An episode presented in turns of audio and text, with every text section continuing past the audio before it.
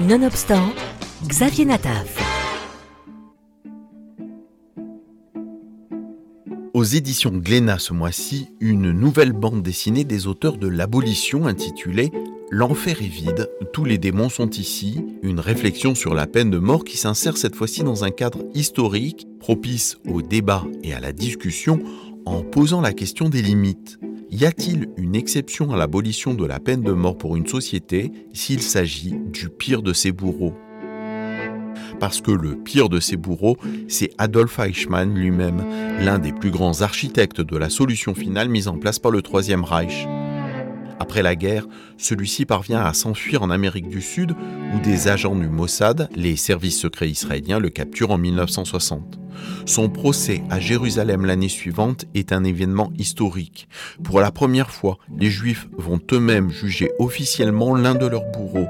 Le monde entier a le regard tourné vers la capitale israélienne et des caméras filment l'ensemble de la procédure du jamais vu.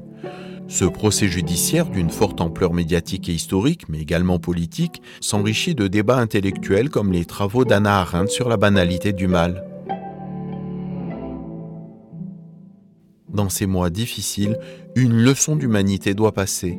Passera-t-elle par la condamnation à mort d'Eichmann L'exécution de celui qui s'est employé à organiser l'exécution de millions d'êtres humains a-t-elle un sens Les trois protagonistes de cette bande dessinée, signée de Marie Bardot-Vaillant et Malo Kerfrieden, Jeanne, Simon et Anne, tous trois présents en tant que journalistes pendant les audiences, s'interrogent.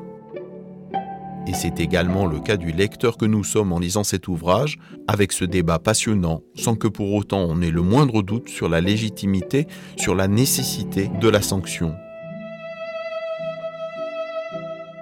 La scénariste Marie Bardot-Vaillante a travaillé de façon remarquable un sujet d'exception en y intégrant une écriture à la fois documentaire et de fiction, elle revient sur sa démarche. Moi, je milite depuis 25 ans sur le sujet pour l'abolition universelle. Si vous voulez, je lutte aussi contre l'antisémitisme depuis longtemps.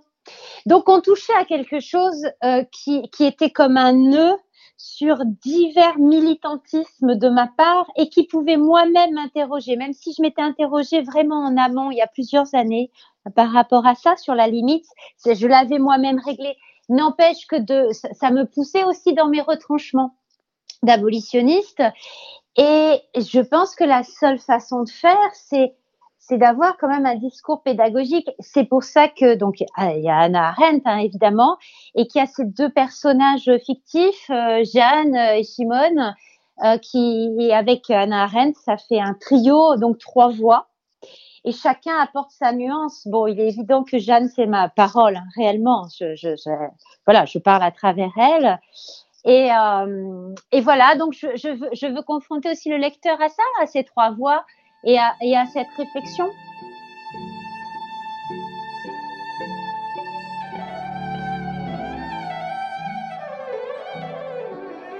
On se souvient de l'apport historique et pédagogique de ce procès avec ses centaines de témoignages et de documents produits, le tout très bien retranscrit dans l'album. Ce dont on se souvient moins, c'est du formidable débat qui a agité le monde au moment du procès autour de la question de la sentence et de l'application ou non de la peine de mort pour cet infâme bourreau. Des intellectuels juifs du monde entier, comme Martin Buber ou Gershon Scholem, ont milité afin que ne soit pas prononcée la peine de mort. Je le montre à la fin. Hein. Ces intellectuels juifs euh, donc à, l'intérieur d'Israël et à l'extérieur d'Israël, qui demandent en fait la grâce.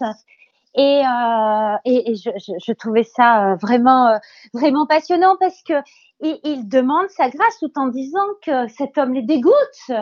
Voilà, quand le texte, le poème de Primo Levi que je mets, hein, qui est la première page en fait, est extrêmement puissant aussi.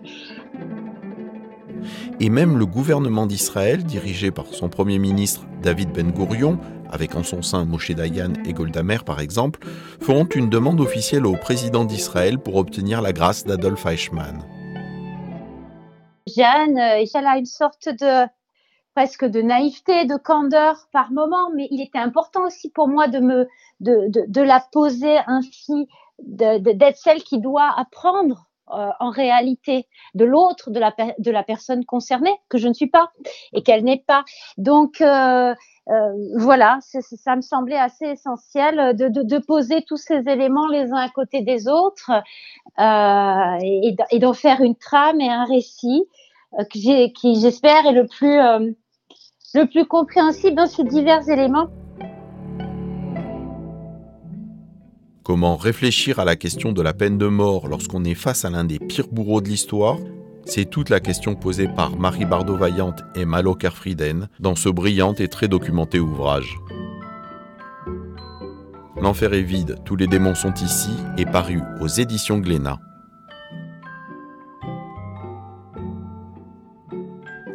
Vous pouvez retrouver cette chronique et les précédentes en allant sur la page Facebook Nonobstant qui lui est consacrée.